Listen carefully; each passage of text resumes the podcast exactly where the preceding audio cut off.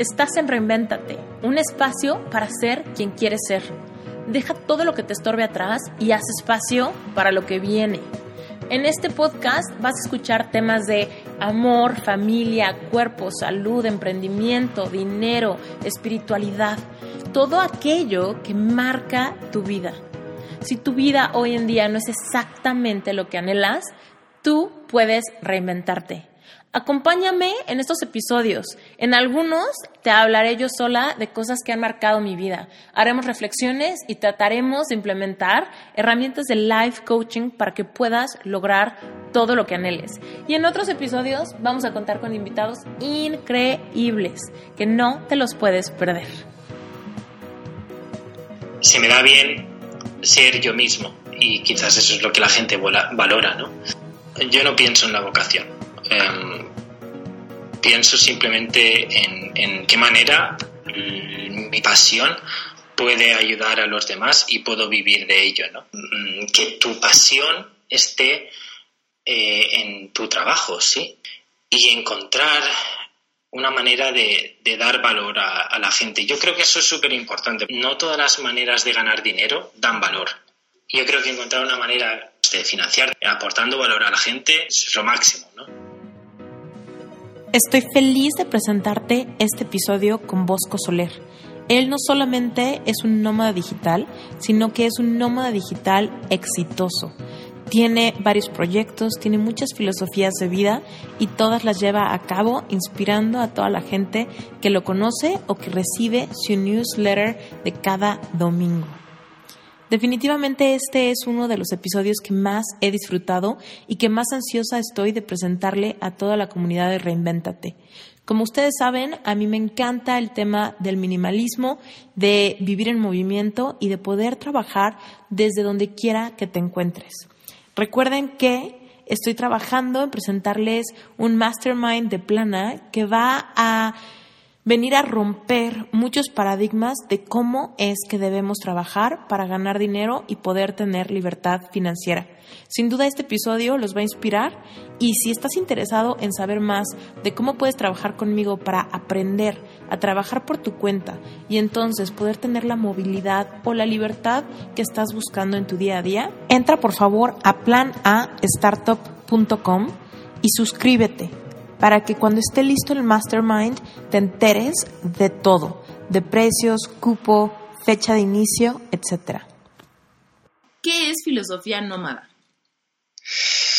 ¿Qué es filosofía nómada? ¿Por qué elegí ese, nombre? Eh, supongo que porque era un poco la combinación de...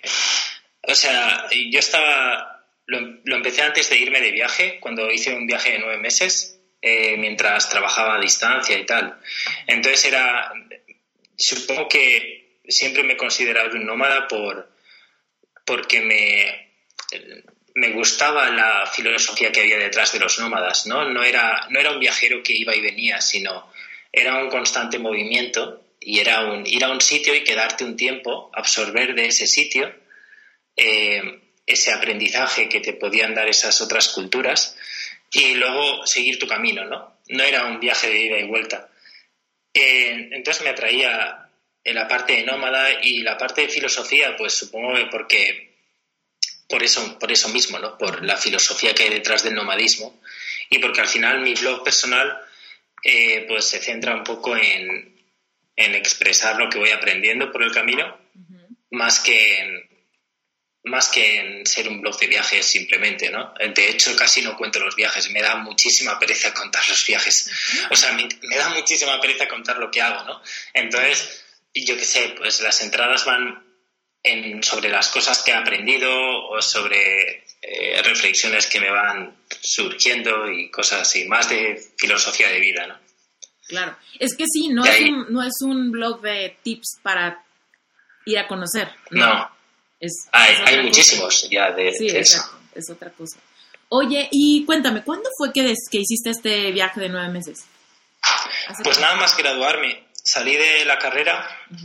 Eh, eh, bueno, yo estudié arquitectura y nada más salir, pues eh, yo ya venía, ya tenía un virus en la cabeza, ¿no? Que de haber, al final, cuando ¿cómo decirlo? ¿no? Cuando consumes en, en inglés o cuando te permite como ampliar ese círculo de influencia que tienes, Sí. porque ninguno de mis amigos se le ocurrió, en España no se hace mucho, no, no sé, en México, pero No. acabar la carrera e irte de viaje nueve meses, pues no es algo que se haga mucho, ¿no? Es como acabas la carrera y te pones a currar o, o te pones a estudiar un máster o haces algo, ¿no? Algo en el sentido Convencional. eh, exacto.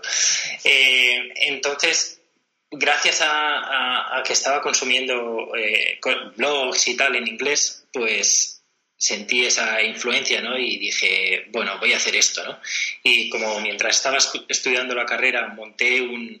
Había hecho algunos trabajillos de, diseño diseño gráfico, porque monté un estudio de diseño, eh, pues cogí eso, me di cuenta de que podía seguir haciendo eso, seguía, po- podía seguir manteniendo ese contacto con los clientes y dije, pues cojo la mochila y me voy, ¿no? Entonces fue, fue un viaje muy bonito, fueron en total eso fueron nueve meses y, y fue muy eh, para nada planeado, o sea, yo sabía que iba, yo cogí el viaje, el vuelo a, a Shanghai Sí. y a partir de ahí fue todo fue todo improvisado y, y, bueno así fui pasando por países de, casi toda Asia de la parte este y hasta Nueva Zelanda y Australia.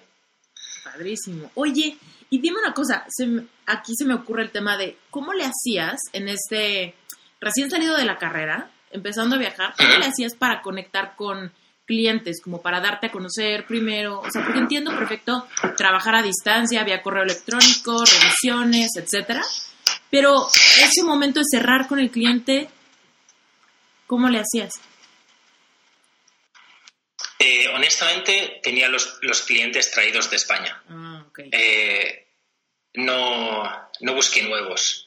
Podía haber buscado nuevos, pero ya tenía bastante trabajo. eh, Entonces fue más labores de, con los clientes fue o labores de mantenimiento o de nuevos proyectos, pero siempre con, con clientes que ya traía. Eh, podía haberme eh, esforzado más en conseguir nuevos clientes, pero la verdad es que intentaba buscar el equilibrio entre, entre disfrutar del viaje Claro. y, y bueno, y seguir eh, ganando o seguir.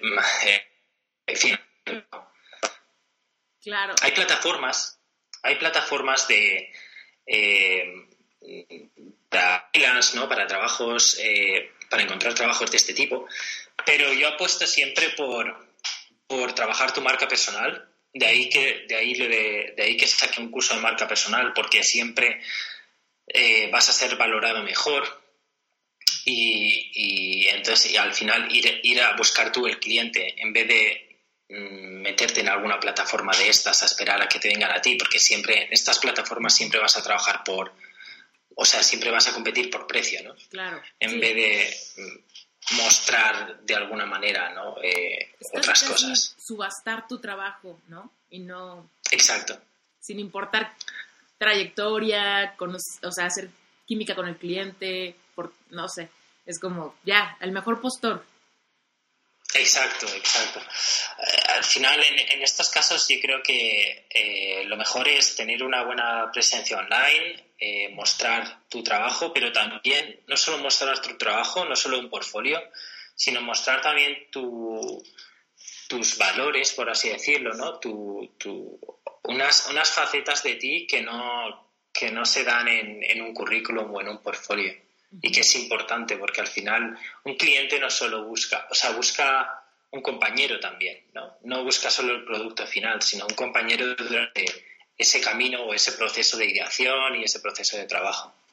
Claro, sí, y ahí viene todo el tema de el branding personal se basa como en, o bueno, en, de mi forma de verlo es como, si vas a tener branding personal, tienes que aprender a ser auténtico y a ponerte ahí tal cual eres con tus cositas raras, con lo que te haces Exacto. tú, ¿no?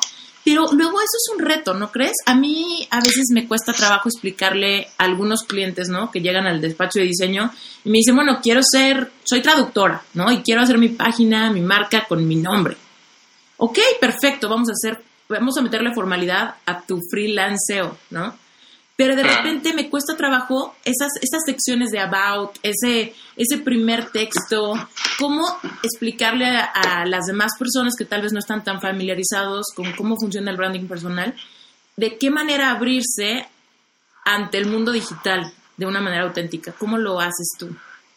Ah, pues en primer eh, cuando trabajo la marca personal con algún cliente o cuando o, en mi curso eh, son dos fases, ¿no? La primera es conocerse y la segunda es mostrarse.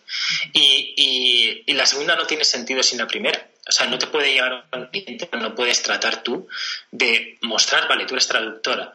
¿Y cuántas traductoras hay, no? Eh, no puedes directamente mostrar un discurso que podría ser un copia y pega para otro, ¿no?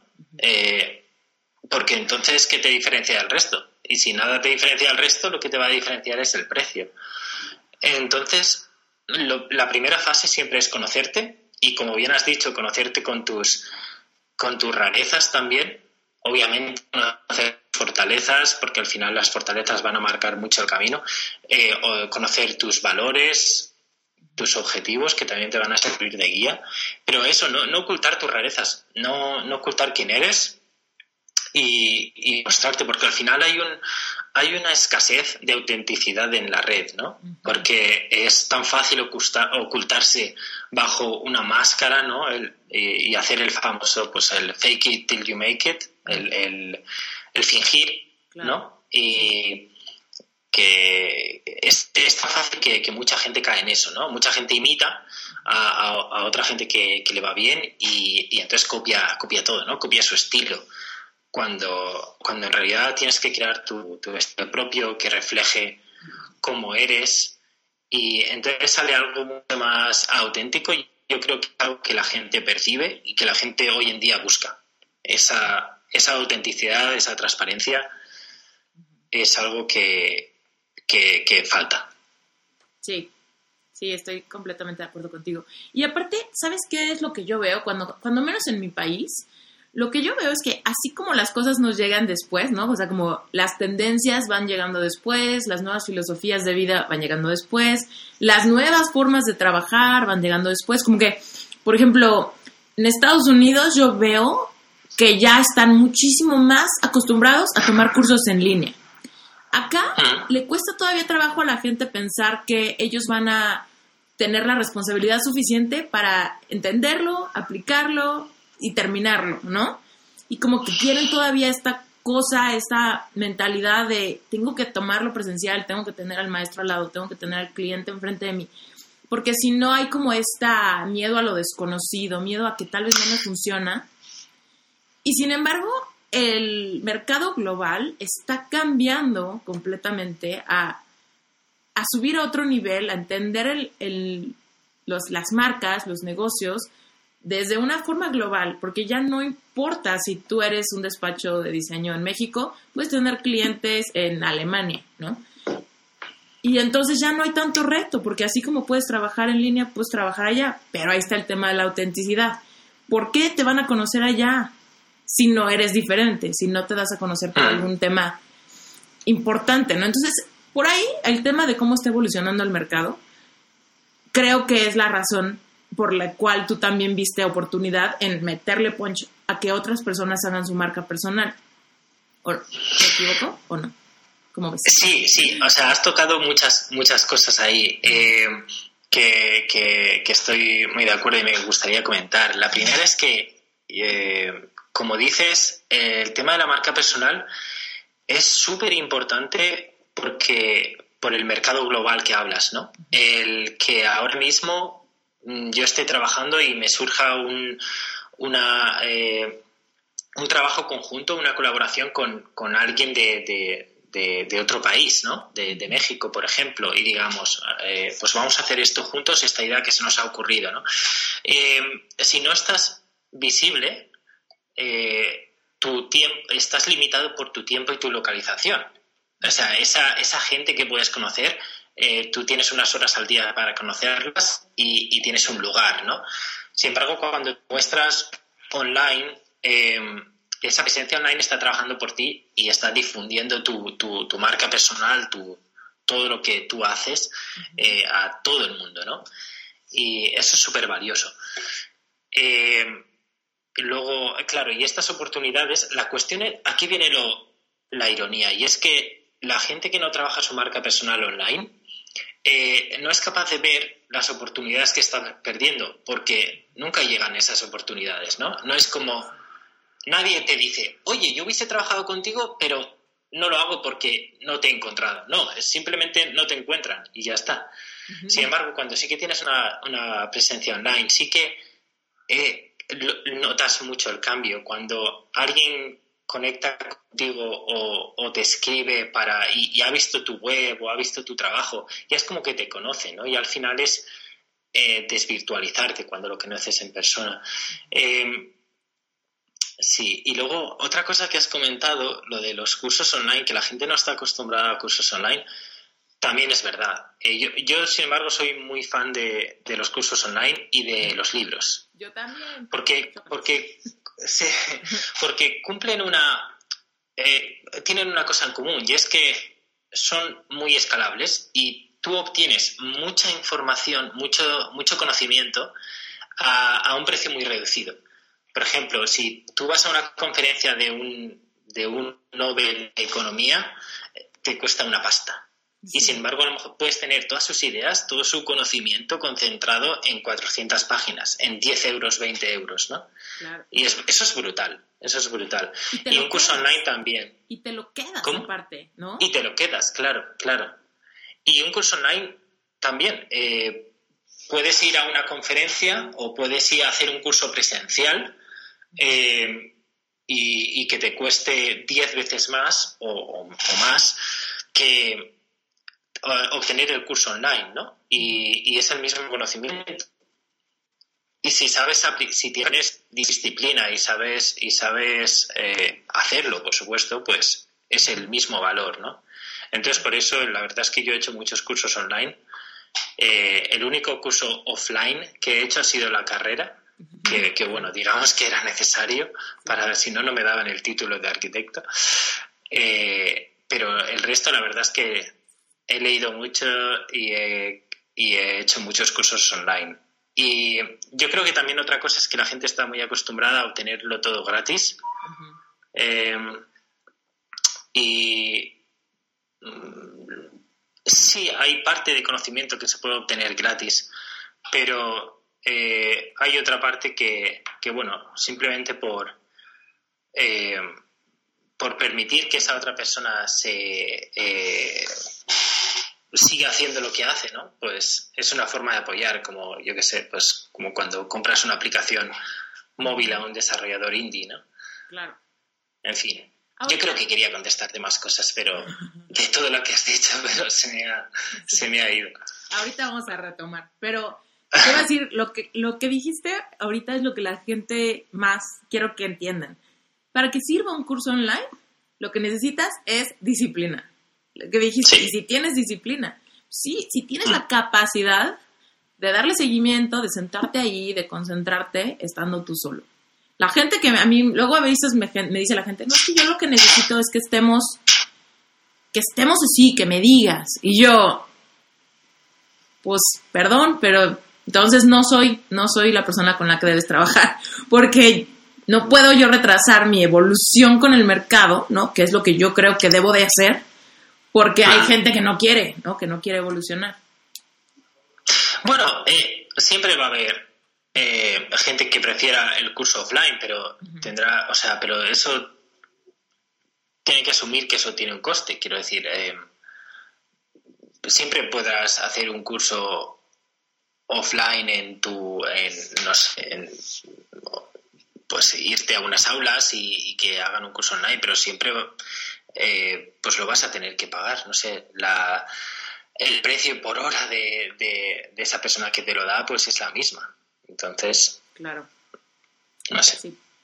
Oye, bueno, pues ya después de hablar de, los cursos online y de por qué son buenazos, cuéntanos de tu curso, de tu curso online Lánzame. ¿De Lánzame? Sí. Pues la, verdad es que lo hemos contado ya bastante. Eh, es un curso de marca personal. Eh, lo lancé, supongo que porque eh, a partir de mi blog, eh, bueno, a partir de mi blog y viendo mi entorno, sobre todo en, en, los últimos años, que, que ya sabrás, pues la crisis que, hemos tenido en España, la crisis de trabajo es brutal. Y viendo cómo eh, mis compañeros o, amigos míos no conseguían, buscaban ese, ese trabajo eh, ofreciendo, ofrecido, ofreciendo el mínimo sueldo, ¿no? Y sin ser capaces de diferenciarse o de mostrar no sé, yo veía a algunos amigos que eran muy buenos en lo que hacían, pero un currículum no era bastante, ¿no? Para mostrar eso. Y entonces, bueno, se me ocurrió, como vengo del diseño web, además, eh, fue una evolución lógica. Era como, ¿cómo puedo, cómo puedo pasar de, diseñar webs para empresas a pasar a diseñar webs para personas, ¿no? Parecía mucho más motivante el, el que una o sea, más que que una empresa te dijese, mira, hemos subido un 13% la facturación anual, pues era mucho más motivante que una persona te dijese, mira, he encontrado trabajo. O, mira, he encontrado más clientes, ¿no? Porque gracias, a, gracias al curso, gracias a que he potenciado, como tú me has dicho, la marca personal. Entonces esa fue la razón de, de crearlo. Eh, cogí todo lo que sabía, todo lo que me había funcionado conmigo, porque yo creo que el haber hecho mi página web, el, blog, que simplemente fui pues narrando lo que aprendí en el viaje, me abrió muchísimas puertas.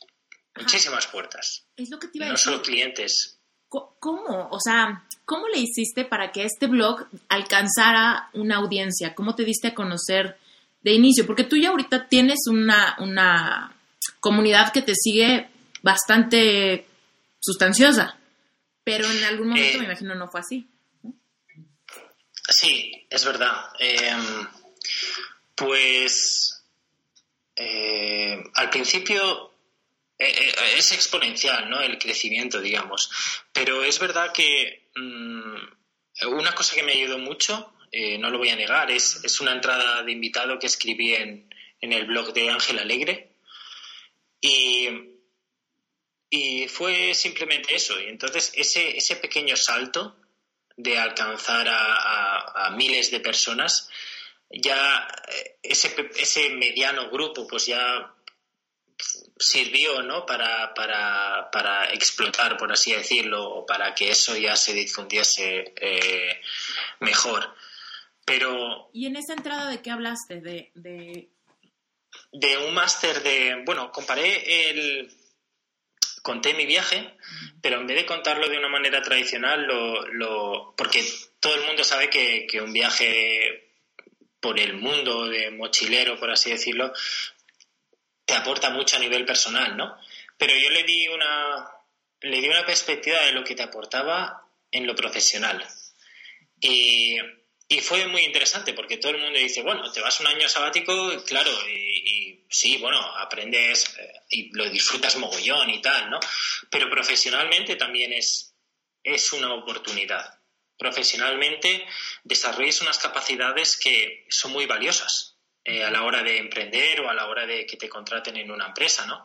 Esa esa capacidad de conectar con, la gente, ¿no? de desarrollar tu empatía, de, desarrollar tu, de mejorar tu nivel de inglés también, ¿no? de, de, la capacidad de comunicar, de, relacionarte con, gente, en la capacidad de, ser resolutivo, de enfrentarte a situaciones de, estrés, ¿no? de, que de repente pues has perdido un vuelo o te, o te has perdido o, mil cosas que te pueden pasar, ¿no? Eh, y tienes que, tienes que solucionarlo, tienes que salir de ahí, ¿no? Eh, son, además, eso no te, si, si, viajas lo suficientemente lento, te permite eh, pues desarrollar a lo mejor un proyecto también, o seguir trabajando, o seguir formándote. yo seguí formándome también. Entonces, profesionalmente puede ser un salto puede ser también un salto muy importante.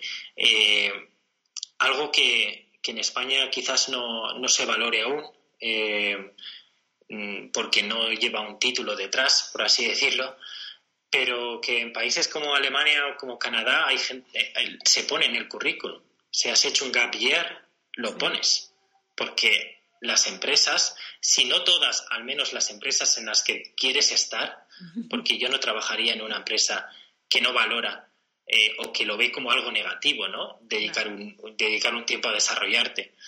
Eh, en las empresas que lo valoran, en las que quieres estar, eso se valora, ¿no? Se valora que hayas tomado un tiempo para desarrollarte personal y profesionalmente. Fíjate, eso está padrísimo. No sabía que había empresas que eso lo, lo, lo, veían desde ese lado y tiene completo sentido. Pero como que jamás me lo había preguntado. ¿Que lo ven desde el lado negativo o positivo? No, como que no me había pensado que eso fuera algo, algo importante que mencionar si, si, si lo hiciste, ¿no? O sea, y, y tiene todo el sentido que las empresas que van con la vanguardia entiendan que eso es algo muy valioso en tu madurez, en tu capacidad de, solucionar conflicto, ¿no? Eh, es como si, si yo estoy, eh, si yo me he dedicado varios años a jugar al baloncesto, ¿por qué no ponerlo en mi currículum? No es que el baloncesto por sí está relacionado con la arquitectura, pero sí eh, desarrolla unas habilidades de trabajo en equipo que sí que son súper importantes, ¿no? A la hora de, entrar en un estudio.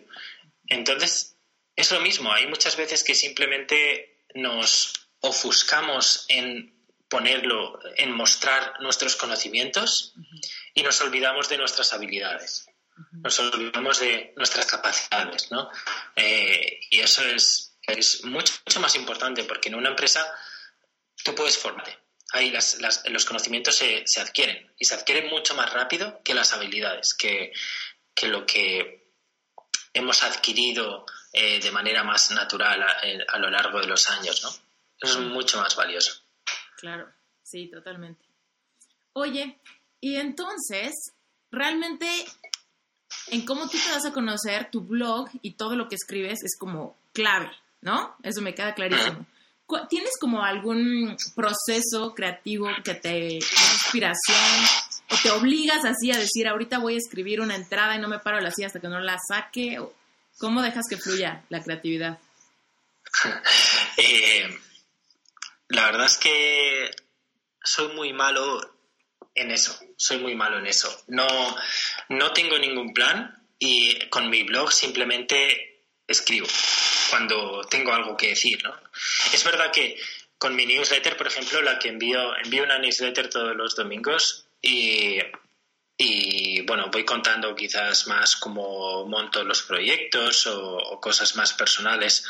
Y ahí sí que me, como me autoimpuse, ¿no? El escribir todos los domingos tenía que lanzarla, que tenía que escribir la newsletter, pero con mi blog no. Y eso está mal, o sea, no, no quiero decir que lo hagas, eh, o que la no, Solo que con mi blog era um, no tenía esa no tenía esa, ese objetivo, ¿no? Eh, ese objetivo pues era del próximo proyecto de Sin Oficina. Ah. Y, sí. y, pero en mi blog, bueno, mi, blog es mucho más libre. Ya, ya habrás visto que no, que no utilizo ninguna estrategia de captación. Es ni, ni utilizo pop-ups, ni, ni utilizo, no sé, intento además, tengo la maldición del diseñador y además del diseñador minimalista y continuamente estoy quitando, o sea, lo, dejo como en, huesos, ¿no? Lo dejo en esencia, en lo, lo, mínimo.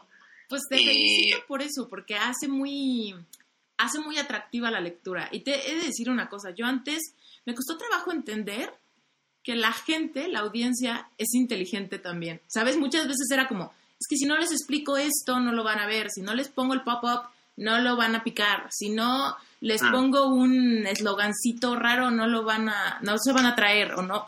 Si les pongo un chiste, no lo van a entender, ¿no? Y de repente alguien me dijo, es que Esther no está siendo auténtica, no sé por qué. Porque la forma en la que hablas es mucho más atractiva que la forma en la que escribes. Y entonces de repente me entendí que por alguna razón siento que si, si lo leen en su casa y yo no estoy ahí para explicárselos, no me van a entender lo que quería decir o lo que quería explicar o, mi letra estaba muy chica o, algo, ¿no? Y de repente entendí eso. La gente que lo lee va, entiende esas pequeñas sutilezas, intuye un poco tu personalidad a través de lo que escribes. Y el hecho que lo dejes en los huesos, creo que es algo muy fresco y está muy bien. Eh, sí, es como em, al final lo importante que es, ¿no? Y, lo importante es el texto, es, es el contenido. Mm. Y eh, es algo que, em, que igual en otras partes lo ves lleno de ruido, ¿no? Por eso pasé de tener una columna lateral a tener, de hecho tenía como tres. Tenía un menú a la izquierda y la columna a la derecha y como lo, lo limpié todo y puse solo texto. Pero tampoco es lo necesario, quiero decir, cada uno al final tiene que, que encontrar su estilo y tampoco le diría a todo el mundo, pues no, pues déjalo en los huesos, no sé, va, va con tu forma de ser también y, y va también con, con los objetivos que tengas en ese blog, ¿no? Con ese, con ese tipo de contenido. Yo ya te digo, con mi blog es muy, es muy personal y, y, supongo que cuando haga eh, sin, eh, sin, oficina no será tan, desde luego no será tan limpio, ¿no? Siempre habrá parte de mí, pero, pero obviamente será mucho más, eh, primará también las opciones además del contenido. Ok. Oye, entonces ahorita, para la, gente que nos está escuchando, quiero que nos digas, porque creo que está padrísimo que te conozcan en, en México, ¿no? Porque hablas español, tus cursos son en línea, entonces no hay, no hay distancia que nos detenga. Así que, cuéntanos, ¿cuál es la diferencia o entre Lánzame, este curso online para sacar tu marca personal, ¿cierto? Y luego este nuevo proyecto sin oficina. Vale. eh, sí, Lánzame es simplemente un curso, no tiene nada más. Bueno, no es simple, me refiero, no tiene blog o no tiene, no tiene contenido y además está muy hecho para la gente que... Eh, o no lo publicito, ¿no? Entonces quizás entra la gente que, lee mi blog o la gente que lee mi newsletter. eh, es verdad que, bueno, no, intenté no hacer solo un curso, sino también un, eh, también tiene una apartado de recursos y de, y de eh, tutoriales, pero todo muy enfocado a, la presencia online, ¿no? Y luego sin oficina, bueno, sin oficina yo creo que es mi proyecto más ambicioso eh, por, porque quiero crear una plataforma para todos aquellos que trabajan en remoto, ¿no? Para tanto que trabajan en remoto para una empresa como que son emprendedores online o nómadas digitales, ¿no? Pero si trabajas en oficina, eh, esta plataforma la quiero crear para ti, ¿no? Con, una serie de recursos que, son muy difíciles de encontrar por, por, no lo sé por qué. Quizás porque eh, los... No, lo sé, pero ¿por qué no hay una plataforma que te diga, eh, que hable de salud si trabajas a distancia, ¿no? Si de los ejercicios que quizás tienes que hacer para mantenerte en forma, pero a la vez sobre ergonomía eh, cuando trabajas con un portátil o, mm, o temas de gestión del tiempo gestión o incluso gestión emocional. ¿Cómo es esto de trabajar solo, ¿no? De pasarte horas trabajando solo quizás en tu casa o quizás mientras viajas. No sé, hay muchas cosas que, que pueden ser interesantes. Aparte, obviamente, pues de hablar de aplicaciones o de servicios que pueden ser interesantes si trabajas a distancia. Y eso por una parte, ¿no? Acumular todos estos recursos, pero también eh, acercar, crear una comunidad y acercar a la gente. Eh, a mí me ha pasado que eh, cuando vivía en ¿no? era, más, era más fácil ir a un coworking y encontrar gente que trabajaba solo, pero ahora que estoy en Murcia, me es muy difícil encontrar a gente que esté haciendo lo mismo que yo. Y entonces hay veces que o trabajo desde casa o trabajo en una biblioteca o en una cafetería, ¿no? Pero no estoy en contacto con gente. Y me encantaría eh, poder encontrar a gente, a emprendedores online, trabajadores en remoto que están en mi misma ciudad y entonces eh, conocerlos en persona, eh, trabajar, decir, oye, pues vamos a esta cafetería, vamos a esta biblioteca, trabajamos juntos cada uno en lo suyo, pero luego nos tomamos el café. Y que surjan sinergias, que surjan, oye, pues mira, ¿qué utilizas tú para esto? Oye, pues yo no sé, que haya intercambio de, ideas, ¿no? Y eso me parece súper interesante porque cada vez hay más, cada vez hay más, más gente trabajando a distancia y no hay un lugar que los agrupe. no hay un no hay una plataforma que, sirva de, mm, de cúmulo de recursos o de comunidad, ¿no? Y eso pretende ser eh, sin oficina. Está padrísimo. ¿Y cuándo lo lanzas? Pues quiero hacer, quería lanzarlo, yo soy muy, muy fan de la metodología Lean, es decir, eh, no esperar a tenerlo todo, sino ir, ir sacando eh, en versiones, ¿no? Para ver cómo la gente va reaccionando, para, para que den ideas también, para que participen de la, de la creación. Y eh, lo que tengo pensado es hacer algo distinto, es mostrar en directo cómo lo voy creando a través de un canal de YouTube, eh, de mi canal de YouTube, y ir mostrando, porque creo que es súper interesante, creo que hay muchos que quizás no trabajen a distancia ahora, pero lo quieren hacer. Y quiero hablar también, pues, de, La verdad es que he lanzado otros proyectos y, quiero, pues, eh, digámoslo así, pues, educar o, o mostrar cómo se pueden lanzar. Y entonces tocar temas pues desde la ideación, desde la detección del problema, la relación con, la asociación, eh, temas de branding y naming, eh, temas de marketing, no sé, un montón de ir, ir creándolo y a la vez ir contándolo, ¿no? Y que así la gente pueda dar feedback y pueda participar, ¿no? Ir creando quizás esa primera base de, de comunidad que a la vez puede y, disfrutar del proceso también. Entonces, vale, me has preguntado cuándo, lo... Pues yo creo que el, el, 8 de enero o así, nada más pasen las vacaciones, ya empezaré a publicar el primer vídeo.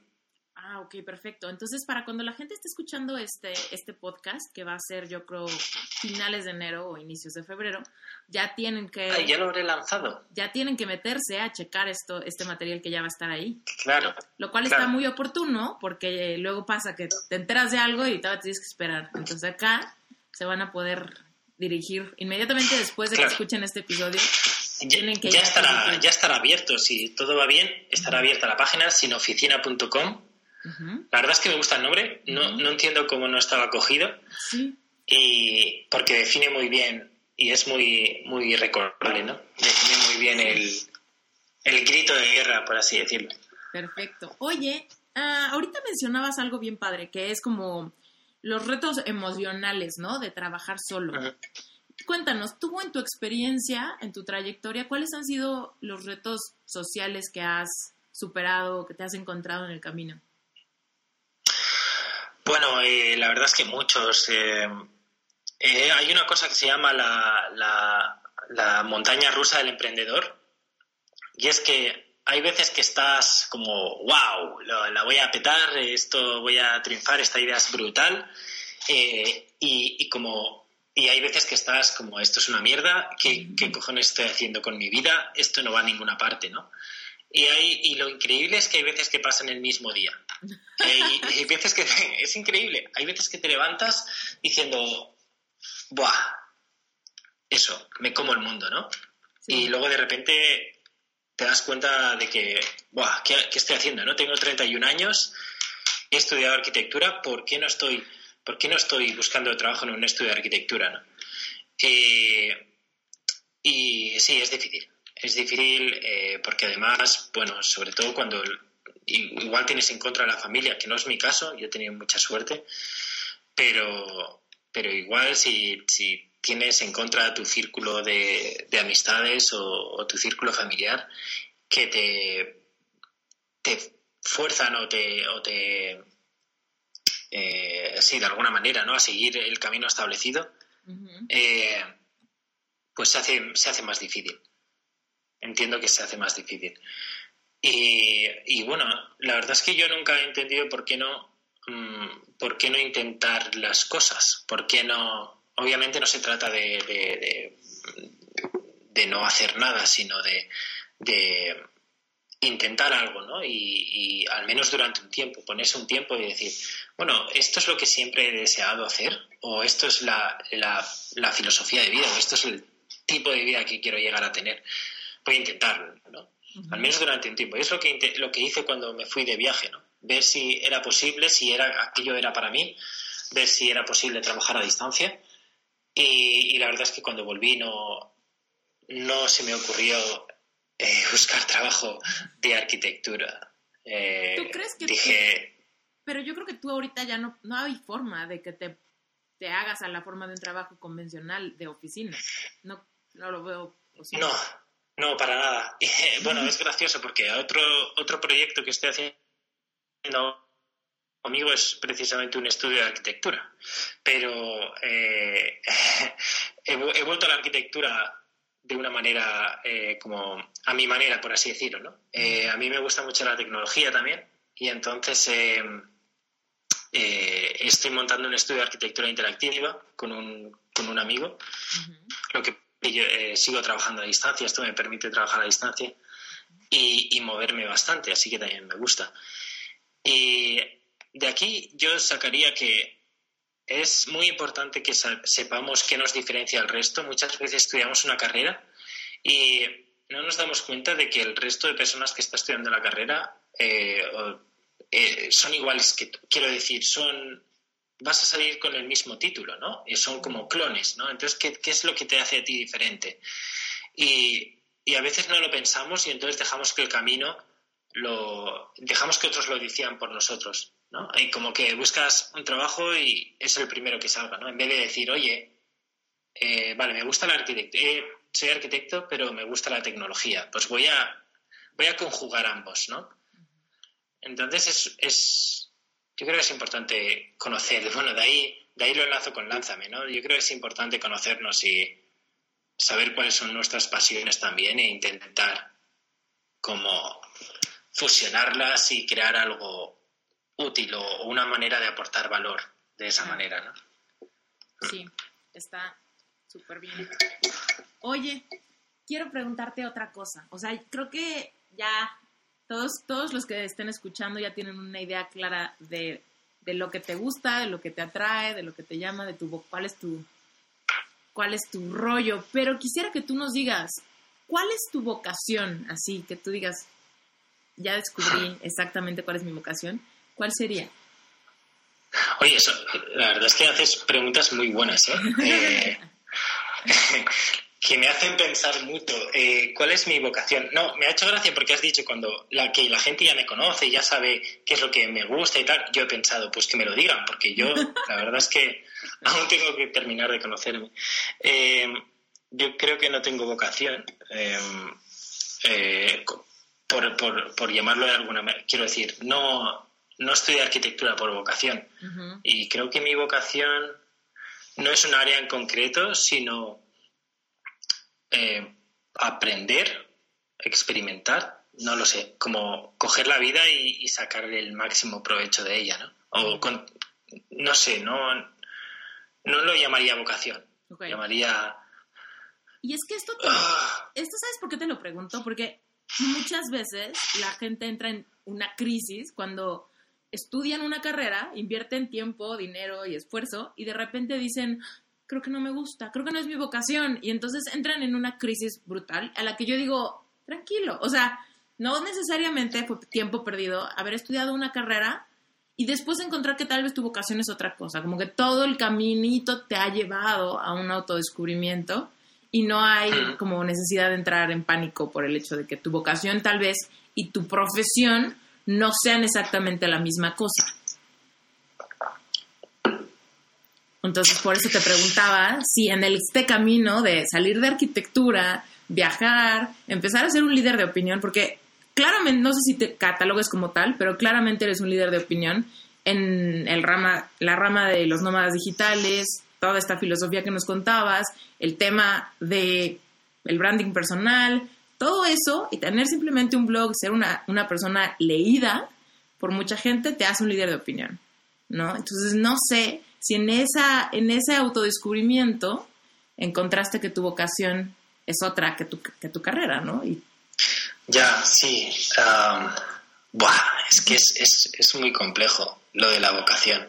Em, a mí no tengo vocaciones quizás, sino pasiones, ¿no? Mm, está padre. Sí, me me gusta la arquitectura, me gusta mucho también, ¿no? Eh, pero me gusta también el diseño y me gusta escribir. Me, he dado cuenta de que eso de ciencias y letras es una, es una frontera eh, que hace mucho daño, ¿no? Eh, me gustan las ciencias y, no sé, me gusta escribir y yo no creo que se me, se dé bien escribir. En, el blog yo no creo que académicamente se me dé bien escribir. quizás se me da bien ser yo mismo. Y quizás eso es lo que la gente valora, ¿no? Hola, esta es una mini interrupción solamente para pedirte un súper favor. ¿Puedes ir a iTunes y dejarme unas estrellitas y un comentario? Dime qué te está pareciendo este episodio o todos los demás. Déjame un review, dime si quieres que aborde algún tema en específico que te gustaría escuchar. Mi intención es generar contenido relevante que realmente nos mueva a ti, a mí y a muchas otras personas a seguir reinventando nuestras vidas.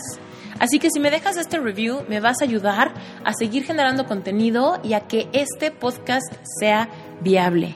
Muchísimas gracias por tu tiempo. Seguimos. Yo no pienso en la vocación.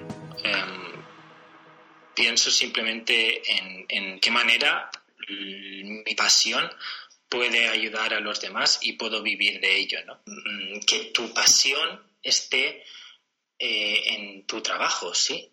Y encontrar una manera de, dar valor a, la gente. Yo creo que eso es súper importante. No todas las maneras de ganar dinero dan valor. Yo creo que encontrar una manera de financiar aportando valor a la gente es lo máximo, ¿no? Es lo máximo a lo que podemos aspirar. Padrísimo. Oye, quiero que nos platiques de otra cosa. El tema del minimalismo. ¿Qué es, ¿Qué es el minimalismo? Platícanos eso, porque hay una tremenda confusión en el tema. Y creo que eso fue muy evidente en el artículo que escribiste, ¿no? Con, la gente que lo ah, leyó.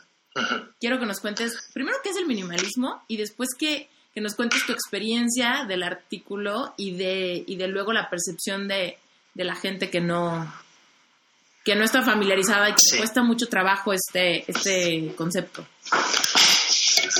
vale, el minimalismo, yo, creo que cada persona lo entiende de una manera, ¿no? Y eso tampoco es malo. Es un término quizás muy amplio y para mí, concretamente para mí, es em, aprender a, a, aprender el verdadero valor de lo que tienes y, y vivir con lo esencial, quizás. Eh, y como que no es vivir con lo mínimo, yo creo que ahí viene la confusión, ¿no? Eh, no se trata de irte a una cueva y, vivir con, lo mínimo que se puede vivir, ¿no? Con la comida y tal, sino, sino simplemente ser consciente de que cada cosa que poseemos, pues se ha pagado un precio por él, que no es solo en dinero, sino en tiempo, en espacio y que cada cosa que elegimos dejamos atrás otras quizás. Eh, que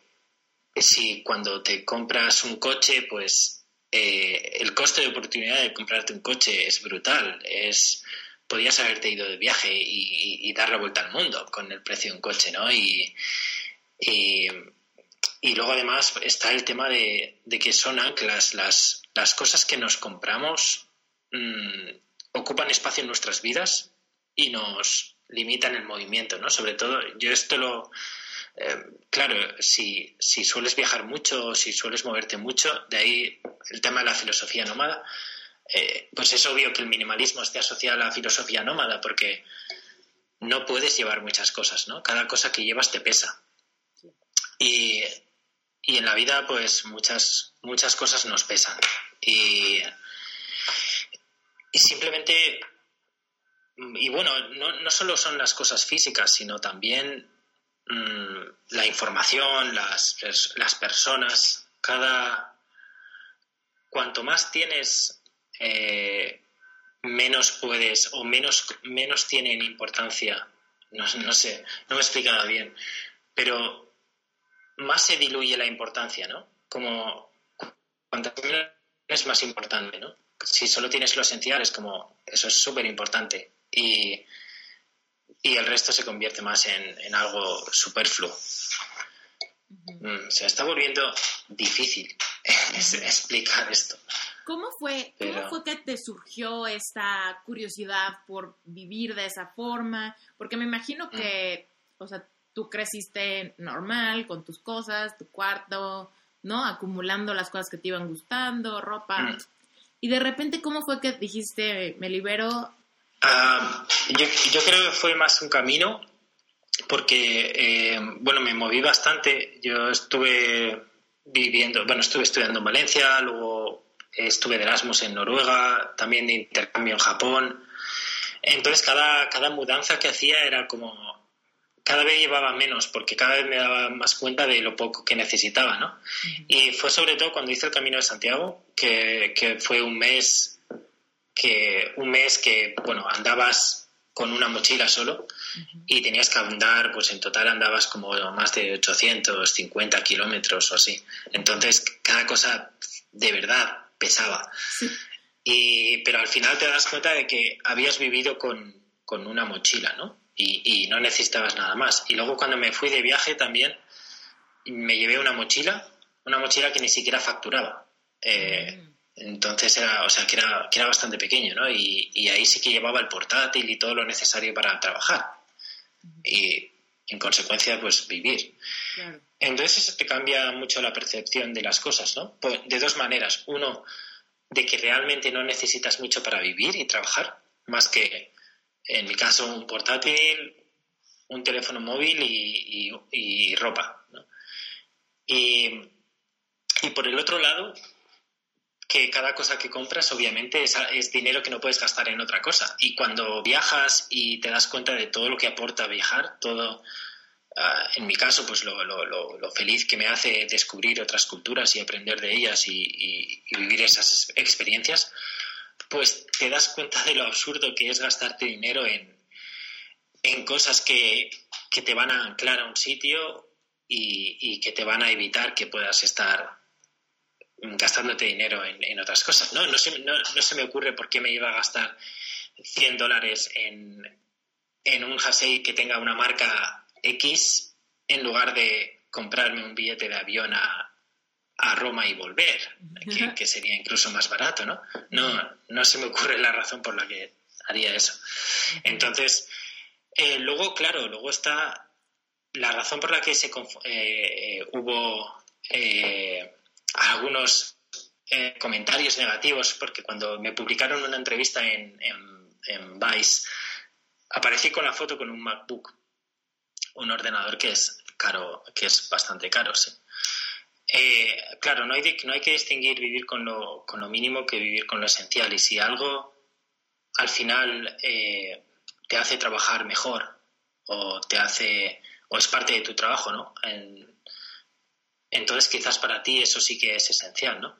Al final se trata no de, no de buscar el precio mínimo y vivir con lo mínimo, sino de entender qué es el valor que te aporta cada cosa y, y encontrar un equilibrio, ¿no?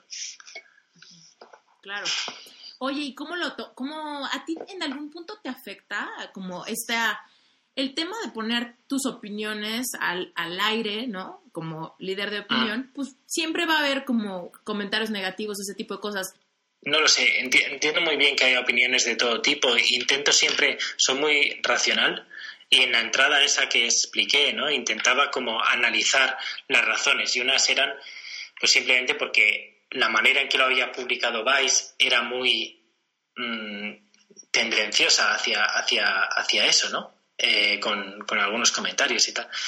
Eh, lo entiendes porque son medios de comunicación y viven del viven de la de, los comentarios y viven de, la polémica, exacto. ¿no? Entonces, bueno, lo entiendes, son, son empresas y, y ya está. Y la gente pues se puede dejar engañar y no, no me enfado, quiero decir, yo en otro tiempo hubiese sido así. Y yo creo que es importante que, que aprendamos a, a, ponernos en el lugar del otro y a ver esas, a, tener un pensamiento crítico, ¿no? Es otra cosa que, hablo mucho, el tener un pensamiento crítico y ese es estar abierto a, distintas opiniones y estar abierto a, de verdad entender a la otra persona, ¿no? Entonces, igual que espero que la gente me entienda, entienda mi punto de vista, cuando hay alguien que dice comentarios negativos, intento entender su punto de vista y la verdad es que no sé nada de esa persona, no sé nada de su situación, no sé nada de su, de su vida, entonces tampoco, tampoco me puede afectar. Claro. Y sabes, te lo pregunto porque hay mucha, mucha gente temerosa de tener opiniones, eh, ¿qué te diré? Como bien drásticas, que están de un lado de la cancha, ¿no? Cuando quieren ser, cuando quieren hablar de un tema que les apasiona, cuando quieren lanzar su opinión así al aire, al público, de repente se minimizan o se medio sabotean sus opiniones por miedo a ser muy frío o muy caliente, ¿no? Y se quedan en la tibieza de no hablarle a nadie por miedo a, la gente que no le va a gustar, ¿no? Sí, hay una, hay una cita, no, no recuerdo de quién, que, que, no sé cuál es el, el, el secreto del éxito, pero que el secreto del fracaso es intentar agradar a todo el mundo. Y es, yo creo que refleja muy bien eso. Eh, hay, hay, gente que intenta, que intentamos agradar a todo el mundo, ¿no? Y en realidad el minimalismo es un poco todo lo contrario. Es, es mira, mm, no intento agradar a todo el mundo, simplemente intento agradar a, a, la gente a la que agrado, quiero decir, a la gente con la que conecta. Eh, si no quieres estar aquí, bueno, vete, no voy a hacer nada por, por eso, ¿no?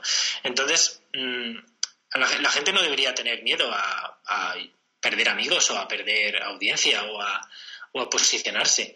Siempre desde el respeto o desde también desde la apertura a, poder estar equivocada, ¿no? Eh, pero yo creo que es súper valioso. Una de las razones por las que empecé el blog es eh, puedo dar mi opinión y la gente comentar y aprendemos todos. Tú si me haces, o sea, aprenderé yo si me... De hecho, los comentarios que más valoro son los que son críticos, porque son a través de los cuales puedo... Si todo el mundo me dice que, está de acuerdo con lo que digo, pues, pues qué aburrimiento, ¿no?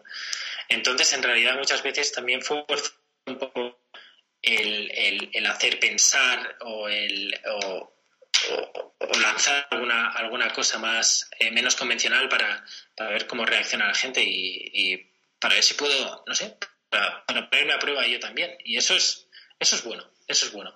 Y siempre animo a, a, eso, porque primero te diferencias, eh, segundo aprendes y tercero filtras. O sea, filtras y te quedas con la gente que realmente conecta contigo. Claro.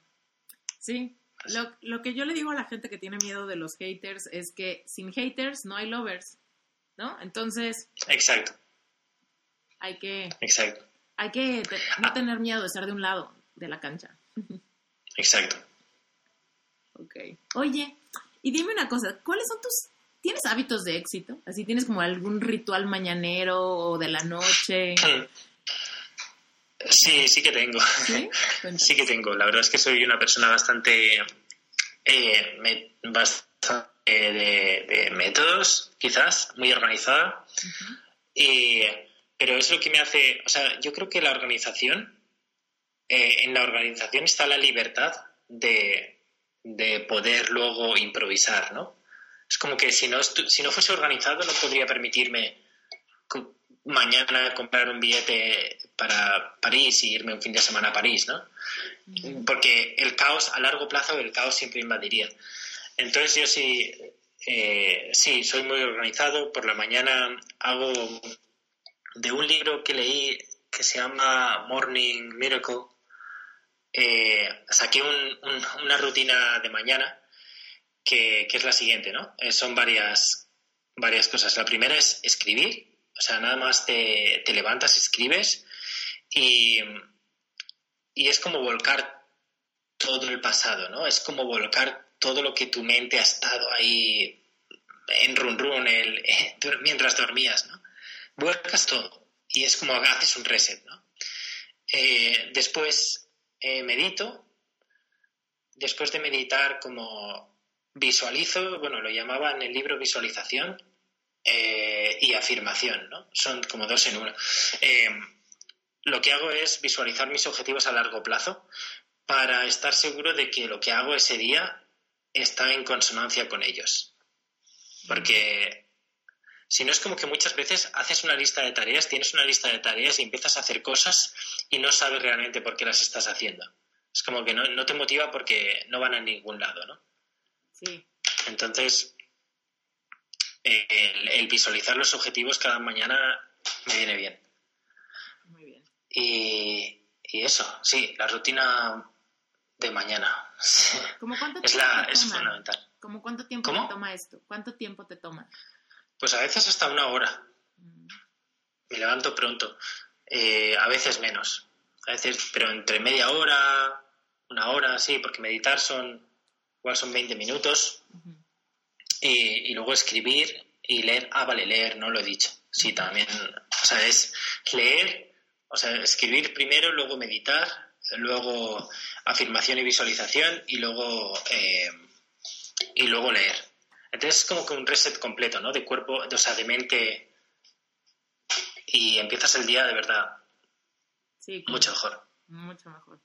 Oye, te iba a preguntar que si tenías alguna práctica espiritual. ¿Consideras la, meditación y la visualización como tus prácticas espirituales? Sí, uff, la, espiritualidad es una, es una palabra que la verdad es que aún no, no llego a definir entonces, no, sabría decir o si lo englobo en ese, en ese grupo. Pero eh, sí, meditar, sí. Meditar, sí. Eh, visualización y visualización y afirmación no, no, creo que sean espirituales. Creo que es algo mucho más racional. Mucho más estar motivado o estar seguro de que lo que haces está yendo en la dirección correcta, ¿no?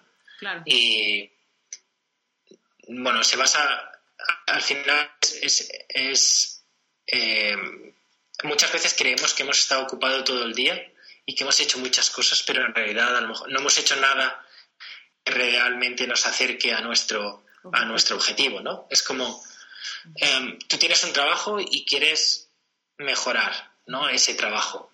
Eh, entonces tienes que hacer algo. Tu objetivo es cambiar de trabajo o, o hacerlo mejor, ¿no? ¿Y qué haces durante el día para, para, para llegar a ese objetivo. Puedes creer que, o sea, puedes trabajar durante todo el día, pero luego no has hecho nada para llegar a ese objetivo, ¿no? Entonces, eh, visualiza tu objetivo y, y, haz que esas tareas diarias o que algo de lo que hagas ese día lleve en ese camino. ¿no? Claro. Muy bien. Oye, y por ejemplo, ahorita también me surgió la pregunta, hace ratito que comentabas que hiciste el Camino de Santiago, Platícanos un poquito para la gente que no sabe qué es ni la, magnitud de la experiencia, cómo estuvo, qué te dejó, por qué te animaste a, este gran reto, o si era algo que querías hacer desde hace mucho tiempo, ¿cómo estuvo? pues es algo que, fue súper improvisado, que fue, acabé el último examen de un año de carrera. Eh, y como al día siguiente me compré lo que necesitaba, las botas, la mochila, todo lo compré al día siguiente y al, día, y al siguiente día ya estaba comenzando, ¿no? Es, el Camino a Santiago es un camino que, bueno, en realidad hay muchos, ¿no? Pero yo hice, pues el francés que va desde, eh, bueno, el que hice yo desde Saint-Jean-Pied-de-Port, en la frontera con Francia, hasta Santiago de Compostela.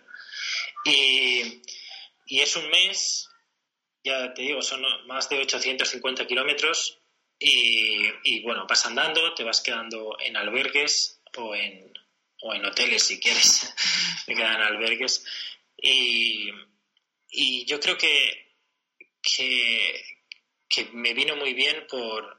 Me enseñó a viajar solo, también era la primera vez que viajaba solo.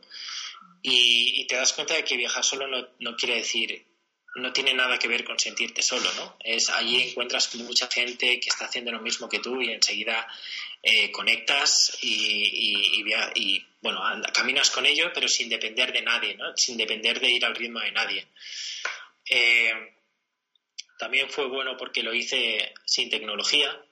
Y ya, ya te digo, a mí me gusta mucho la tecnología y estoy muy conectado, pero durante un mes estuve sin móvil y sin internet sin, sin absolutamente nada, desconectado.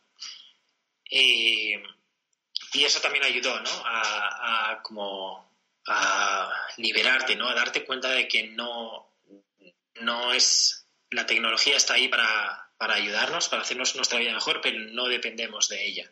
Y eso es importante. Aunque lo usemos diariamente, saber que no, que no es respirar, ¿no? Que, no nos tiene que absorber, que no tenemos que vivir para, el móvil, sino el móvil para nosotros. Y lo hice. Eh, fue una. Me enseñó muchas cosas, en realidad. Eh, te enseña a que. A ver, esto es típico, ¿no? Lo de que es importante el camino y no el objetivo, pero ahí lo ves, lo ves claramente, ¿no? Porque al final el objetivo, una vez llegas, es como es un día, es, es, un instante. Sin embargo, el camino es mucho más, más largo y es donde de verdad lo disfrutas, ¿no? Y te das cuenta de, muchas cosas, de, lo lejos que puedes llegar con, pasos. Eso es súper importante también. De, algo que parece lejano, el darte cuenta de que con, con, con unos pasos diarios puedes llegar a conseguirlo. Eh, yo es algo que le animo a todo el mundo, ¿no? Y es algo que le animo a hacer, obviamente, o sea, de la manera que lo hice yo, sin tecnología, yendo solo, y eso es un poco hardcore, pero, pero yo creo que, es una buena, que es una buena manera para, para eso, para liberarte de tecnología, para aprender a, a viajar solo. Es algo bonito. No sé si en México tenéis algún camino de peregrinación o, pues tenemos algunos volcanes, tenemos montañas que son un reto, ¿no? ¿Pero algo que puedas caminar como durante varios días? Mm, no, nada más de caminar, no. Sí requiere un poco más de hiking, un poquito más de condición física. Mm. No. Porque el hecho de caminar es un poco de resistencia, pero tal vez no requiere tanta condición física, ¿no? ¿O tú cómo lo ves? Eh, bueno, al final estás caminando con... Sí, exacto. Eh, estás caminando con una mochila de 15 kilos, mm. pero, pero bueno, caminas... Eh, claro, un día no pasa nada, pero tienes que hacerlo durante 30 días. Tienes que caminar como 25, 30 kilómetros diarios. Y eso durante 30 días con la mochila, ¿no? Pero claro, lo, el, aquí lo importante no es el reto físico, sino el, que, el tiempo que tienes para pensar y para, y para, no sé, es como, no estamos acostumbrados a no hacer nada, ¿no? A solo andar y a quedarte solo con tus pensamientos. Es como que siempre necesitamos tener algo, siempre necesitamos estar escuchando música o hablando con, o, chequeando el WhatsApp o... Siempre estamos con algo, ¿no? Y de repente estar como cinco horas andando, simplemente andando, es, no sé, es difícil. O sea, es, es aprender a, a estar contigo mismo, a gusto, ¿no? Contigo y con tus pensamientos durante 30 días. Está cañón. Sí, no, no, me imagino que es, es un gran, es una peregrinación de, mente. De hecho, es súper espiritual. eso de confrontarte contigo mismo es un tema de o te conectas o, o te conecta el camino, ¿no? Claro. Eh, sí, yo creo que si no hubiese hecho el Camino de Santiago no hubiese tenido el valor de, irme solo nueve meses a viajar, ¿no? Solo porque había porque había visto que, me encontraba que no era tan malo encontrarse unas horas contigo mismo y que no era tan difícil conocer otra gente eh, y compartir el camino yo creo que no, lo hubiese hecho no, no, me, no hubiese tenido el valor de irme si no hubiese hecho antes el camino de Santiago pues está padrísimo, qué bueno que te pregunté del tema, qué bueno que salió la conversación, porque eso, para que veas, no lo sabía de ti. Me, has preguntado todo lo, lo, difícil de responder, como todo lo, todo el jugo. No me estás preguntando nada. es bueno, es bueno. ¿Sabes qué me falta? Que sé que la audiencia le va a súper interesar, es tu perspectiva ante las noticias. ¿Y por qué no consumes estas noticias? Mm que todo el día nos bombardean? Pues eh, porque, has dicho, que todo el día nos bombardean, porque, porque es un bombardeo constante de información que eh, al final eso también es minimalista, ¿no? Es, es entender eso que estás recibiendo, qué te aporta y qué estás sacrificando a cambio. Y yo si me levanto por la mañana y, enciendo las noticias y todo son como noticias sobre políticos corruptos o sobre, eh, sobre fútbol o sobre economía, en realidad a mí nada de eso me afecta en mi vida, ¿no? y, y, a lo mejor el saber que eh, el saber que un político está robando mi dinero o tal, eso no me va a hacer feliz. Eso todo lo contrario, me va a poner de mal humor y, y ¿por qué voy a dejar que ese hecho me ponga de mal humor? ¿no? ¿Por qué, me va, por qué voy a dejar que me haga perder el tiempo? Me, no me aporta nada, no me aporta nada en absoluto. Entonces, decidí hace meses dejar de ver las noticias. Además, lo, peor es ver las noticias de la televisión, ¿no? Porque es como, tú ellos deciden lo que tú recibes. Ellos deciden cuánto tiempo, por, qué el, no sé, por el entrenamiento de Cristiano Ronaldo o de Messi tiene tantos segundos de visionado como un descubrimiento científico de una vacuna, no lo sé, o sea, ¿quién decide eso, no? Eh, entonces, bueno, eh, bueno las, noticias en la tele hace, muchos años que, no las veo. Luego es verdad que en los medios digitales pues puedes elegir ¿no? lo, que, lo que consumes, pero al final eh, hay tanto sensacionalismo ya, tanto clickbait, tantas, tanto que tantas cosas que realmente no van a cambiar tu vida, eh, que me alejo de ello y, bueno, y consumo pues blogs o sobre temas pues sobre mm, ciencia o tecnología o sobre cosas que, realmente sí que me interesan y, quiero estar informado. Muy bien. Me, me, encanta y me inspira muchísimo a seguir tus pasos en eso. Fíjate que yo desde hace como tres años que no consumo nada de televisión nacional o así noticieros, porque simplemente nunca contra no contraté ningún sistema de cable, ninguna de esas cosas. Que cuando veo, cuando tengo tiempo para ver la televisión es porque tengo una película que ver. Cuando quiero ver algo que me interesa particularmente al horario que yo decido, no del horario de una programación, ese tipo de cosas. Entonces nunca lo tuve y por supuesto no, no me llega como el periódico o esas cosas. Entonces de repente me pasa que me dicen, ¿cómo? ¿No sabes esto? Y yo, no, ¿qué pasó? y de repente siento que hay como esta cosa de, ¿cómo? Eso está pésimo, tienes que estar súper informada de todo. Y digo, ¿de verdad? ¿De veras? ¿Tengo que estar súper informada de todo? Sí, me, pasa, me pasa mucho. Eh, lo bueno es que, bueno, siempre va a haber lo más, lo más importante. Hay, hay, hay noticias que siempre te van a llegar, ¿no? Eh, por ejemplo, pues el, desastre natural en, en, México o el atentado en Barcelona. Son cosas que siempre te van a llegar, ¿no? Y de lo que sí que quieres estar informado. Pero bueno, por WhatsApp o, o, mi, mi, familia al final me hace de filtro, ¿no? Pero hay tanto ruido, hay tanta mierda ¿Puedo decir mierda en este podcast? Vale. O sea, hay tanta mierda en la televisión y que ocupa nuestro tiempo que, y, que ocupa nuestra, nuestra atención que no que ni nos eh, no quiero decir que no deberías estar trabajando en tu proyecto. No deberías estar disfrutando disfrutando de la vida o sea hablando con, la, con tus amigos o haciendo cualquier cosa que no viendo o, comiendo en familia o cenando en familia, o, pero no, no consumiendo no, mierda. No sé, no entiendo. Totalmente. Y aparte, merma, ¿no? O sea, merma el tema de la creatividad, el tema de escucharte, de saber, conocerte. Te merma si estás metiendo todo este, este contenido hecho muy a, al estilo de ese periódico o de esa revista, y como lo decías, muy sensacionalista o muy con intenciones de subir ratings o cosas así, es como muy manipulador por los intereses ocultos, ¿no? De todas las fuentes de comunicación.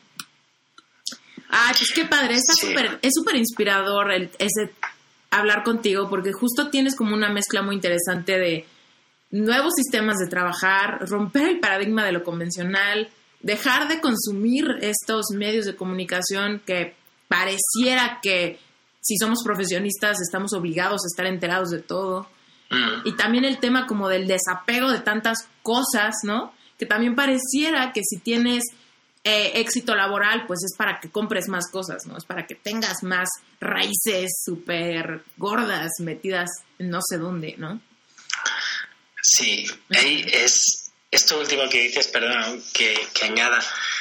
Ah, yo siempre que compro algo, ah, de verdad me lo pienso mucho y como que tengo que ir al, al como al núcleo de, de la razón por la que lo estoy comprando, ¿no? ¿De verdad está haciendo algo, mi vida más, más fácil? Y normalmente son ya cosas, ahora ya como que lo tengo todo, ¿no? Todo lo, lo, que necesito y entonces lo nuevo que compro simplemente sustituye a lo anterior. Entonces es muy fácil. Me, compré un móvil que sustituyó el de hace cuatro años, hace poco. Entonces es, es algo muy sencillo, ¿no? Eh, pero la mayor parte de las veces cuando compramos algo, en realidad no lo compramos porque nosotros lo deseamos, sino porque no, mm, no es para nosotros, es para otra gente, ¿no? Como, a ver, como que lo que compramos está haciendo rico a otra persona que ha decidido que tú lo necesitas, que ha decidido que tienes que cada temporada tienes que llevar una ropa distinta porque ahora se lleva esto o ahora se lleva lo otro o este color o, este otro. Eh, y cuando en realidad llegas a como lo el núcleo de cada decisión es wow no es como que wow, de verdad o sea por qué estoy haciendo por qué estoy comprando esto no hay una hay en, en el club de la lucha en la película bueno o en el libro hay un momento en que, que no sé si se dice algo parecido a, a, a esto de que compramos cosas que no necesitamos para impresionar a gente que o algo así, ¿no? Para impresionar a gente que no nos importa. o- y, y es, y es verdad, es que es verdad, porque la gente que precisamente esas cosas que compramos son para impresionar a gente que no nos impo- que no nos importa. O sea, gente que realmente no es tan cercana como para que de verdad te conozca y te valore por cómo eres, ¿no? Ah, no sé, entonces eso, a la hora de adquirir algo, a la hora de, de decidir que algo o alguien entra en mi vida, tiene que, tiene que de verdad aportarme valor. Oye, y ahorita se me ocurre, ¿qué pasa con los regalos? ¿Qué pasa cuando la gente te da, que te da cosas? Am, ya, no me dan cosas, ya no me regalan, nadie me quiere, no, es. Eh, no tengo amigos. Ah, am, creo que, ya, o sea, mi familia ya, ya sabe que no me tiene que regalar nada material. Eh, y luego a la hora de regalar, pues yo intento regalar cosas, eh, obviamente si, si sé de algo material que, que esa persona necesita y que creo que le va a hacer realmente función, lo, lo, lo compro, obviamente. No, tiene- no, no tengo que forzar a nadie a vivir como yo. ¿no?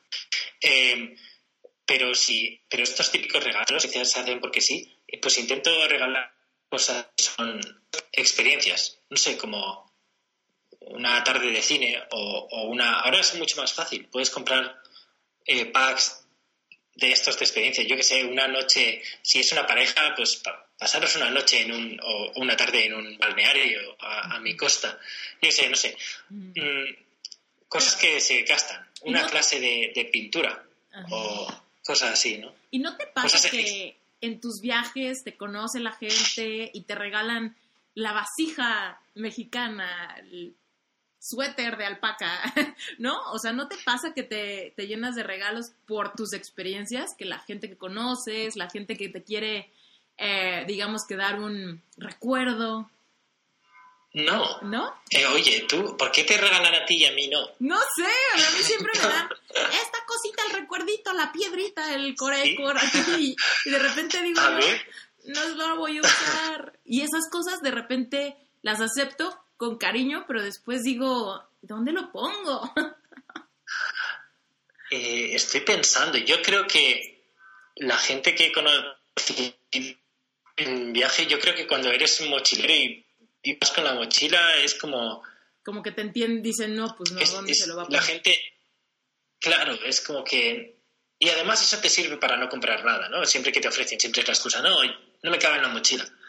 Y, y, además, imagínate, si, si, imagínate si en el segundo mes hubiese comprado algo, lo hubiese tenido que llevar en la mochila durante otros siete meses. No. Sí, no. ok. Oye, y cuéntanos, ¿has venido a México? No he ido aún. Fíjate que he dicho aún. Sí, muy bien, muy bien. porque mi siguiente pregunta era, ¿y para cuándo vas a saltar a este lado? Pues, bueno, a este lado, a ese lado ya he saltado. He estado varias veces en... ¿Eh? ¿Cómo? ¿A, dónde? ¿A qué países has ido? Eh, he estado en Estados Unidos varias veces, en, en, Canadá, he estado en Nicaragua también y más abajo he estado en, en Perú y en Bolivia mm. el año pasado. Eh, pero México, sí, lo tengo pendiente. Tengo, hay tantos países que tengo pendientes, la verdad. pero es verdad que... ¿Cómo? Te iba a decir, no es porque sea mi país, pero México va a ser una maravilla. Tenemos desiertos, montañas, selva, las mejores playas, ciudades impresionantes. Y después de este podcast vas a tener muchos, muchos fans. ¿Sabes? Siempre, siempre he pensado que quiero hacer una, eh, una ruta americana y como que siempre lo aplazaba con la excusa de no cuando tenga sin oficina, ¿no? Como que, entonces podré, eh, mm, no lo sé, como que hablar de ello o, conectar mejor con esa audiencia, no lo sé, pero la verdad es que no puedo alargarlo más, así que tengo que hacer una, una ruta americana. Oye, y te iba a preguntar, ahorita en tu vida, eh, digo, conocemos perfectamente ya que estás por lanzar una cosa, lo cual seguramente te tiene ocupado, emocionado y todo, tienes Lánzame, estás con este nuevo proyecto de arquitectura y todo esto.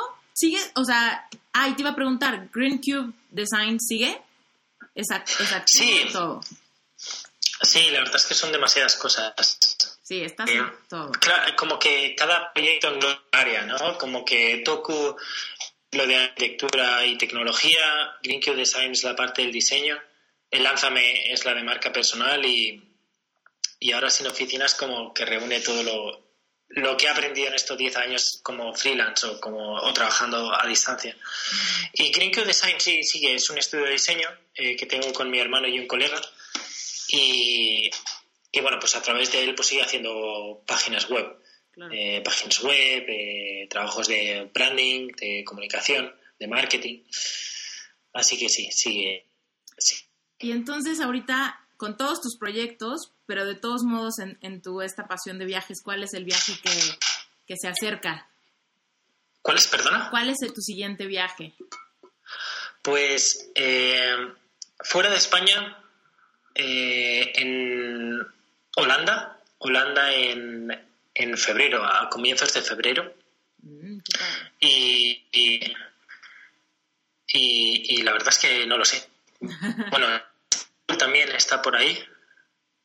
Y ah, bueno, también es verdad, eh, una ruta por, por, los, por Centro Europa, por Austria, por, eh, por Checoslovaquia, por República Checa y, Eslovaquia. Eh, pero así grande, grande, la verdad es que no lo he planeado aún, pero espero que caiga. Ok. Oye, y para todas las que se estén preguntando, ¿vas solo? ¿O ya estás dejando que alguien te acompañe? ¿O ah, sí, sí, bueno, no lo sé aún, no sé aún. Eh, en los últimos viajes eh, sí que me ha acompañado mi novia ah. y en los futuros pues depende del viaje. Eh, a Ámsterdam sí que me voy a... Bueno, a Ámsterdam es que voy a ir a, a una feria de, de, de, arquitectura con un amigo, pero, pero bueno, sí, o mi novia, o, solo, o, algún amigo. Oye, me imagino Depende del viaje. Me imagino que tu novia comparte contigo este toda esta mentalidad del minimalismo, de trabajar a distancia, de no consumir noticias o no tanto minimalismo. Eh, bueno, cada, cada persona es cada persona es un mundo y, es verdad pues que en una pareja uno se influencia del otro, eh, pero yo no no sé, algo que hago en mi blog es no decir cómo, cómo tiene que vivir la gente, ¿no? Eh, o sea, mi blog no tiene ninguna intención de, de decir esto es así o eh, deberías hacer esto. Siempre, siempre intento no, no, no hablar desde la postura eh, adoctrinadora, sino es un blog personal y siempre y simplemente comparto lo que pienso y, mis experiencias y, mis aprendizajes. Entonces, si te interesa, explicas y si no, eh, no, ¿no? Y hay cosas que te inspirarán y cosas que no. Pues de la misma manera que, que cuando leo un libro o otro blog, pues me puedo inspirar algo o, o no, pero al final cada uno tiene, cada uno es diferente, tiene, ha vivido la vida de una manera, ¿no? Y la va a querer viviendo, vivir de, a su manera. Entonces, bueno, eso, cada, cada persona tiene que encontrar su espacio y su manera de vivirla sea auténtico. Creo que la autenticidad es, es fundamental, ¿no? Pero para llegar a la autenticidad es necesario un conocimiento de uno mismo. Y eso es un camino súper interesante, ¿no? Es como que eh, es como que la autenticidad es el resultado de algo mucho más interesante, que es ese proceso de conocerse. Entonces, el, ser auténtico lo tengo muy como mantra, porque en este mundo es, es muy difícil, sobre todo en el mundo online, donde me muevo por, por, temas de diseño web y marketing. Y sí, el buscar esa autenticidad, eh, eso, ese no dejar de ser tú mismo.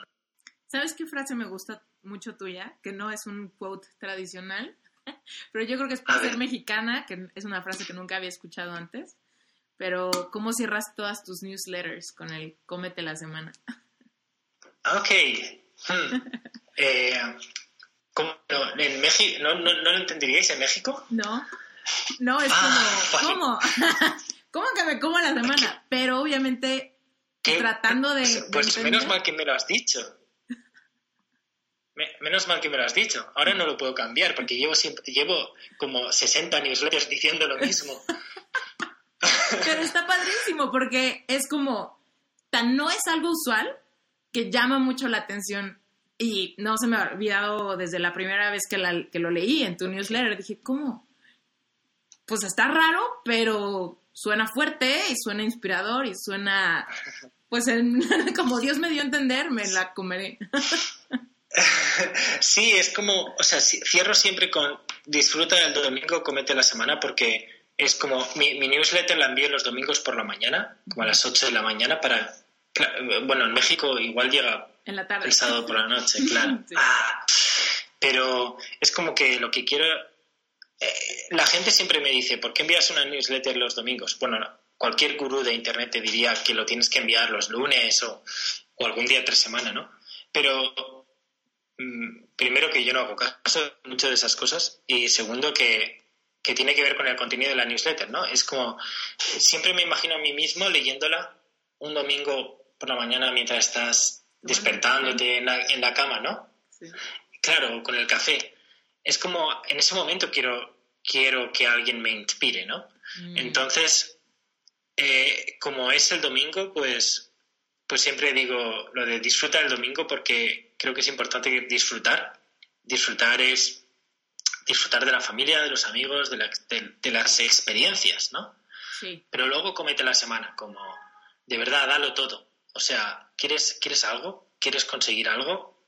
Pues, pues ves a por ello, ¿no? Entonces, comete la semana es como, eh, sácale todo el jugo y, y, ves a por ello. Es, es algo, es algo para, sí, no sé, como, es un grito de ánimo.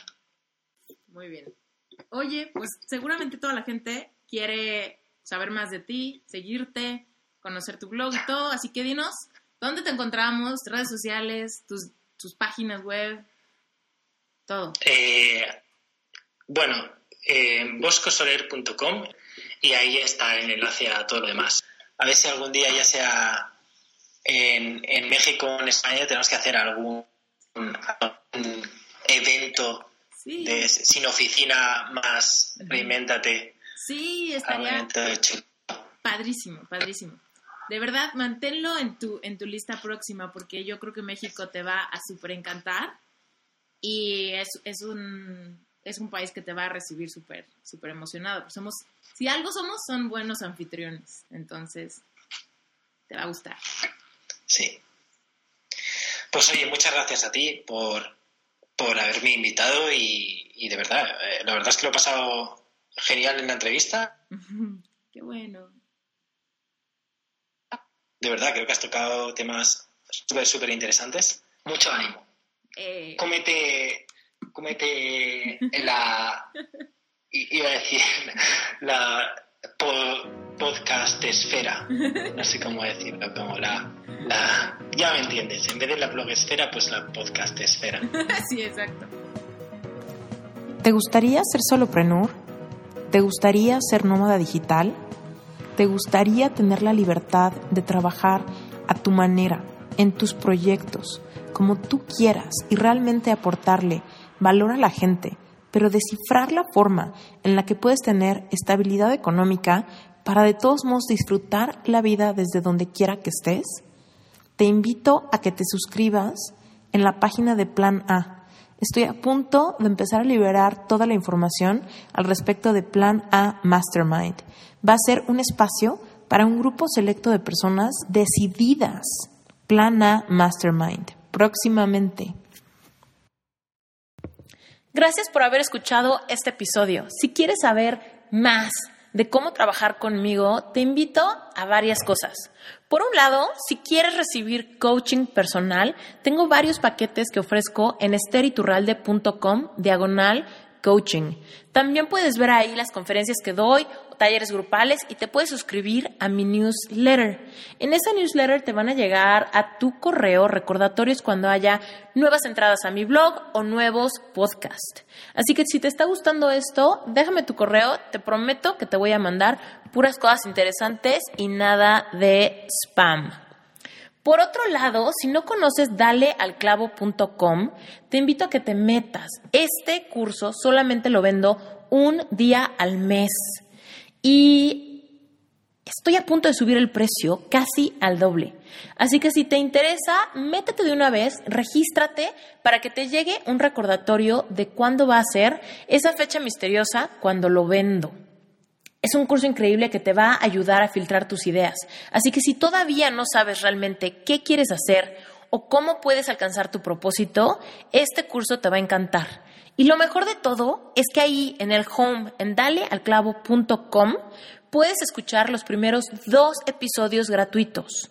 Así que mi intención es que si esos dos episodios te gusten, sepas que seguramente todo el curso completo te va a encantar y es un buen uso de tu dinero.